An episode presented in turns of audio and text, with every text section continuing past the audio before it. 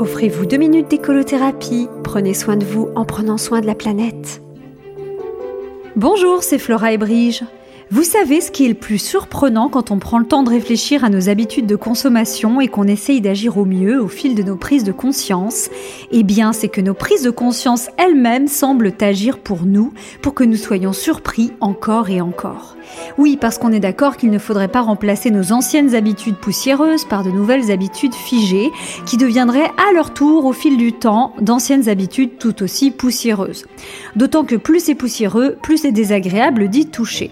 Mais quand on est dans une démarche dynamique, c'est un peu comme si on devenait allergique à la poussière.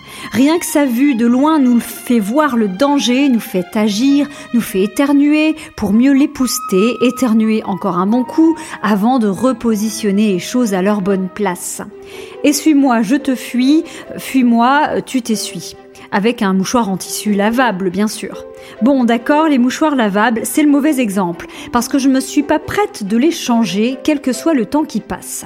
Ils restent les mêmes, enfin, pas toujours les mêmes dans les mêmes poches, puisqu'ils sont lavables et que je les fais régulièrement tourner, comme les serviettes. Euh, normal quand on est allergique à la poussière. Comme vous le savez, si vous n'avez pas sauté la page 44 de mon livre Écolothérapie, je n'utilise plus de shampoing sous forme liquide, mais je l'ai fait moi-même très simplement sous forme de poudre. C'est léger, pratique, ça vous fait même bénéficier d'une durée de conservation record et vous pouvez emmener votre shampoing en bagage à main dans l'avion puisque ce n'est pas liquide. Je sais, l'argument de l'avion dans une écolo chronique, c'est moyen. Et puis, allez essayer de vous laver les cheveux dans les toilettes d'un avion, vraiment, c'est n'importe quoi. En tout cas, moi, ça fait des années que je suis intarissable d'arguments en faveur du shampoing en poudre jusqu'à ce que je teste un shampoing solide.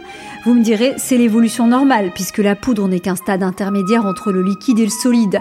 Elle s'écoule comme l'eau, mais avec des particules solides. N'était-ce donc une question de temps pour que je passe du tout liquide au tout solide par l'intermédiaire d'une poudre aux ondulations de sablier? Non, car j'utilise parfois mon nouveau shampoing solide et le plus souvent ma formule poudrée. Donc pas de sablier en œuvre là-dedans, même si, à l'image du sable, les meilleures habitudes sont mouvantes. Elles progressent, elles filent, elles nous filent entre les doigts. Il suffit d'un léger souffle pour qu'elles s'envolent et parfois elles nous font éternuer, surtout lorsqu'il est temps d'en changer.